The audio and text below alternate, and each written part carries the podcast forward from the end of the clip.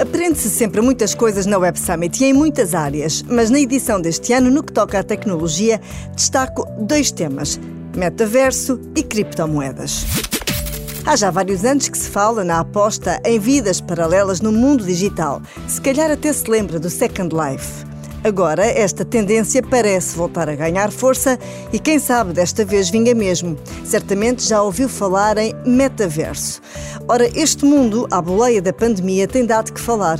Uma jovem cantora pop, Zara Larson, foi ao palco central contar como há uns meses fez o lançamento do seu álbum com quase 4 milhões de pessoas sem sair da sua sala de estar.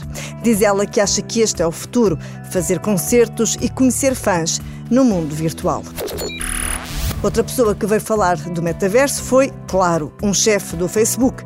Chris Cox e o jornalista que falou com ele no palco central partilharam a experiência que tiveram recentemente sobre uma reunião a dois neste mundo digital. Os dois elogiam a comodidade do sistema, embora também reconheçam falhas e como ainda é estranho falar de assuntos sérios neste ambiente. Chris Cox disse que esta ferramenta ainda vai evoluir e que vai ser muito melhorada. Vamos agora às criptomoedas. Num dos painéis do palco central, a dada altura perguntaram aos milhares de pessoas que estavam no Altice Arena quem tem criptomoedas e quase toda a gente levantou a mão.